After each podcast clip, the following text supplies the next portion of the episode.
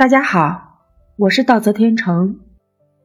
我很想做几期关于我老家，也就是我娘家长安县的故事。长安县其实现在叫长安区。我从长安区嫁到莲湖区，离得并不远。我大学以前一直生活在长安县，那是一个人杰地灵的好地方。我想把我的家乡介绍给大家，让大家知道一个不一样的长安。终南山绵延五百里，在西安城南。终南山下有几个县，从西到东有周至县、户县，到长安县、蓝田县。生活在终南山下的人是怎么样的一种情形？这里，我们说说终南山下长安县的故事。以前西安城里人总爱说，那是长安县的，好像长安县很偏僻。其实西安以前就是长安县。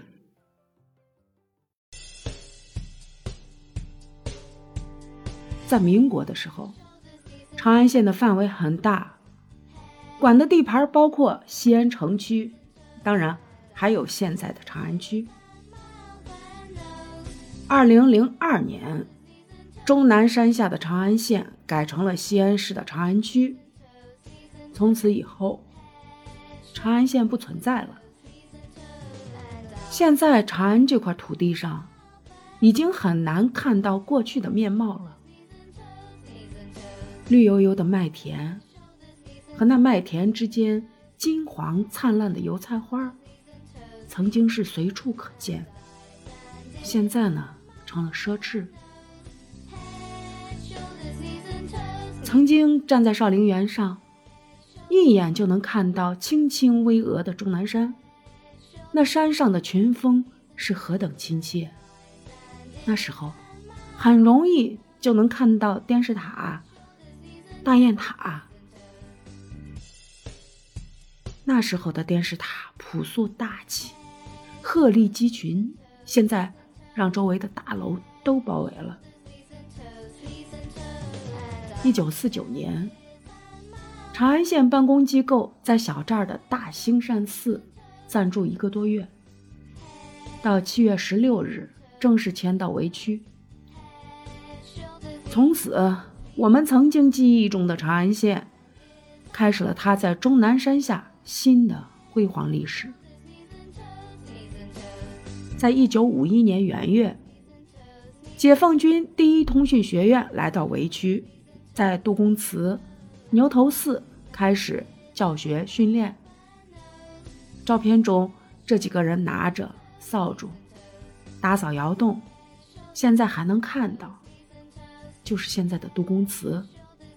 这里是眺望终南山的好地方。通讯学校的学员还来到黄子坡的村民家中跟村民交谈。当时条件差，蹲在地上，坐在木头上、石头上，一个保温壶放在地上，就开始聊起来了。二十世纪五十年代的长安县影响很大，受到中央的重视。一九五六年。陈毅同志来到王莽的七一公社，视察农业发展情况。王莽就在终南山下，距离山也就几里路。石变峪水库当年是一个大项目，现在进终南山还能看到那一水库的碧波。我家老父亲当年。就在石边峪水库。当时那个年代缺乏机械，修水库是艰巨的工程。就这样一个项目，也得到了国家层面的重视。水电部部长也来到了石边峪水库施工视察，视察工程进展情况。当时来参观的人不仅有相关的部门领导，还有许多外国元首和领导。当时柬埔寨的西哈努克就来到滦镇的小新村。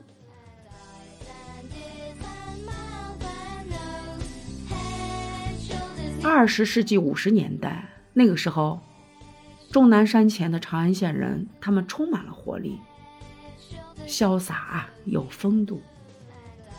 在五十年代展开公社化，讲究阶级斗争。在这一场风浪中，神河源上的马场村出名了，在村里找了一个大户的大庄园，成立了长安县地主庄园博物馆。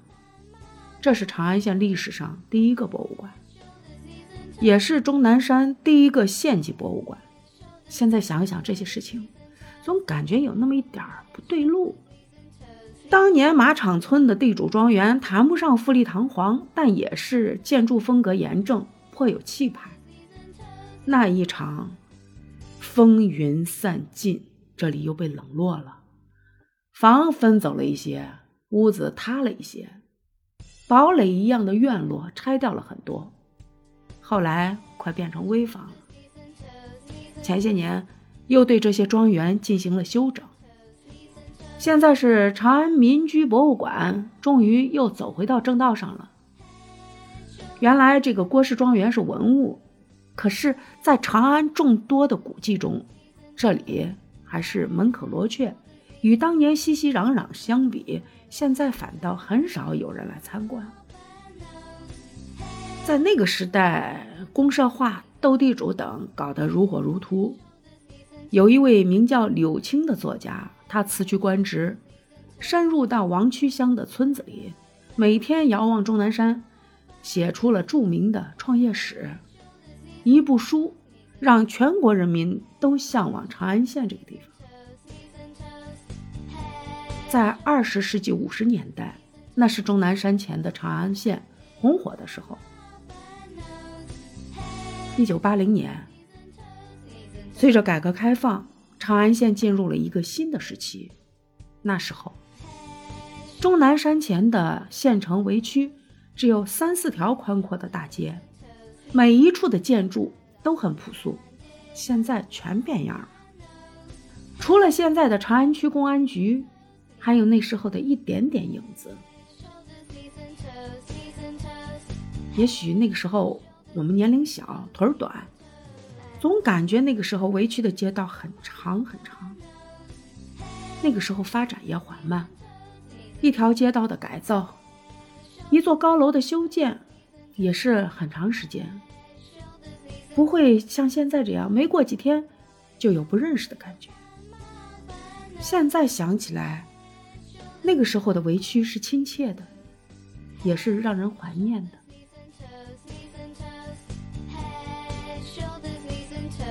曾经也算是终南山前的大镇子，围区，关中话把它叫鱼区，现在变了，还有几个人能想起来，围区以前是这么叫的？